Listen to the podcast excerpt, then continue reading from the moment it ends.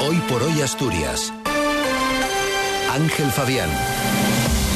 Buenos días. La Asamblea de Trabajadores deberá ratificar hoy el preacuerdo para poner fin al conflicto de las ITV. Comisiones Obreras de Asturias se suma a los empresarios para pedir un AVE que llegue a Madrid antes de las nueve y media. La Guardia Civil busca a un hombre que ayer atracó a punta de pistola un supermercado en grado. Además tenemos una mañana, bueno, con algunos claros a esta hora, pero en la jornada en la que va realmente a cambiar el tiempo. Ahora mismo tenemos 11 grados en Oviedo, Gijón, Avilés y Mieres. Hay 12 en Langreo, 10 en Llanes y en Cangas de Onís y 16 en Luarca. Hoy Tendremos cielos nubosos y cubiertos con eh, apertura de claros de forma esporádica al principio de la tarde.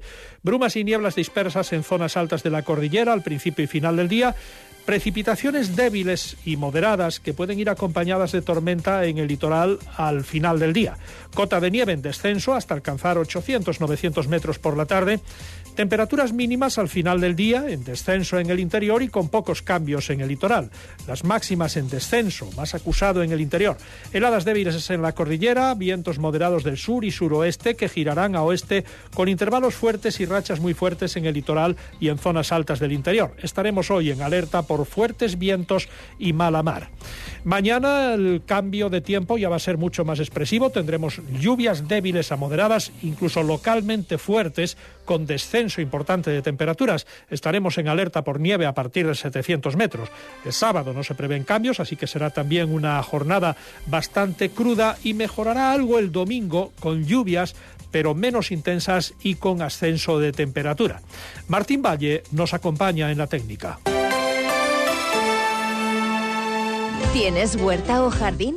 Ahora puedes aprender a fabricar tu propio compost con los residuos orgánicos de la cocina y los restos vegetales de podar y segar. Apúntate al compostaje doméstico de Cogersa. Inscríbete durante el mes de febrero en tu ayuntamiento o en la web compostaconcogersa.es. Cogersa, Gobierno del Principado.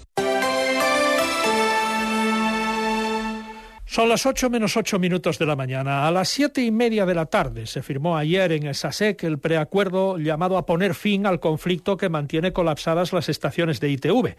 El desbloqueo fue posible tras entrar en escena la vicepresidenta del Gobierno, Jimena Llamedo, y el consejero y coordinador de Izquierda Unida de Asturias, Ovidio Zapico.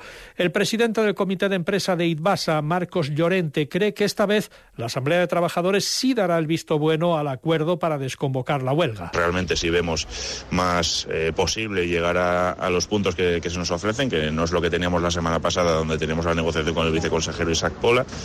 Y bueno, ahora nosotros el siguiente paso va a ser mañana llevarlo a ratificación en, en Asamblea de Trabajadores, en cada uno de los centros de trabajo. Lo haremos en torno al mediodía para coger un poco los cambios de, turno y poder coger a, la mayor gente posible. Y, bueno, en función de, la respuesta de la plantilla, pues así lo haremos llegar eh, y si la gente acepta el planteamiento, pues evidentemente hará una desconvocatoria de huelga.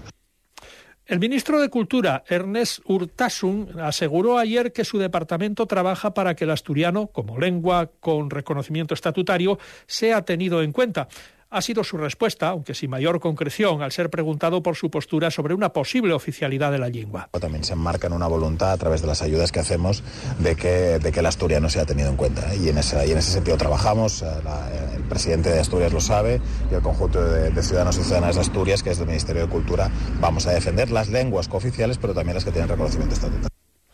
Urtasun empezó ayer en Mieres una visita de dos días a Asturias que inició en las instalaciones del Pozo Santa Bárbara de Turón. El ministro aprovechó para anunciar una inversión de más de un millón para continuar el proceso de recuperación de las antiguas instalaciones hulleras convertidas en centro cultural innovador. En el ejercicio presupuestario de este año y en el siguiente vamos a tener presupuestados más de un millón cien mil euros para seguir eh, con las actuaciones que, que el Instituto de Patrimonio Cultural tiene que realizar aquí para la recuperación de este espacio. Urtasun presidirá hoy en el Niemeyer de Avilés la reunión del Pleno de la Conferencia Sectorial de Cultura. El presidente del Principado, Adrián Barbón, defiende en la Junta General la necesidad de ajustar el sistema sanitario público asturiano a la nueva realidad. Así contestó a una pregunta del Partido Popular en el Pleno de la Junta General, en el que el portavoz del Grupo Popular, Álvaro Queipo, le acusó de plantear la modificación del mapa sanitario con esa reducción de ocho a tres áreas sanitarias sin diálogo social ni político. Esto no lo mencionaron en su campaña electoral, no iba en su programa. ¿Por qué lo plantean ahora? Cuando se lleva adelante y los ciudadanos vean que mejora la asistencia sanitaria, usted va a quedar descolgado. Porque usted sabe, como yo, que hay reputados militantes del Partido Popular que conocen de verdad la sanidad pública y antiguos militantes del Partido Popular que ahora no pueden militar, que conocen bien la sanidad pública, que apoyan la modificación y un nuevo mapa sanitario. Comisiones Obreras se suma a las demandas de los empresarios asturianos de disponer de un AVE que llegue a Madrid antes de las nueve y media de la mañana. El responsable de la sección sindical de Comisiones Obreras de Asturias en Adif y Renfe, José Alberto Flecha, ha desmontado la explicación dada por el ministro de Transportes, Óscar Puente, en su visita de la semana pasada, que argumentó que el mantenimiento nocturno impedía adelantar el horario actual del tren más madrugador. El tiempo que se establece nocturno para hacer las reparaciones, el mantenimiento de, de toda la infraestructura, en la variante de Pajares termina en torno de las 5 o 5 y media, como muy tarde. Por lo tanto, puede salir perfectamente, incluso eh, poniéndonos en un extremo, a las 5 y media de la madrugada. Puede salir a las 6, tranquilamente, evidentemente. Parece obvio recuperar un horario que había cuando circulaba el expreso Costa Verde, el nocturno, el que llevaba coches, camas y literas, que permitía estar en Madrid-San Martín a las 8 de la mañana. El entorno que se está diciendo de las 9 o 9 y media de la mañana parece lógico. El consejero de Ciencia, Empresas, Formación y Empleo, Borja Sánchez, que ayer visitó las instalaciones de Euromax Systems en Castropol, una empresa con un alto nivel tecnológico y de internacionalización, aprovechó para destacar la evolución de las exportaciones asturianas que volvieron a batir récord en 2023. Precisamente, el consejero atribuye el incremento a la fuerte base tecnológica de las empresas asturianas. De exportaciones mayor 1,8% mayor que en 2022. Y bueno, es un poco la tendencia ¿no? que, que se observa. Se están importando, eh, exportando perdón, cada vez productos eh, ya no solo los tradicionales, sino más, más tecnológicos, con mayor, mayor y un poco es la línea que nosotros queremos seguir.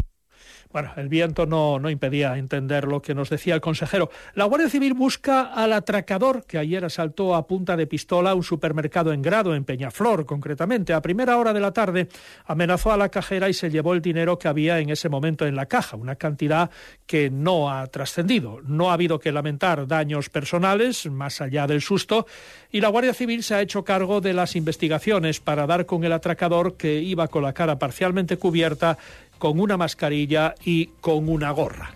Están escuchando hoy por hoy las noticias de Asturias en la SER. Faltan dos minutos para las ocho de la mañana.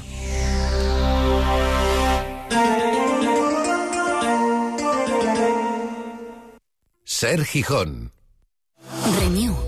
Descubre Renew, una amplia gama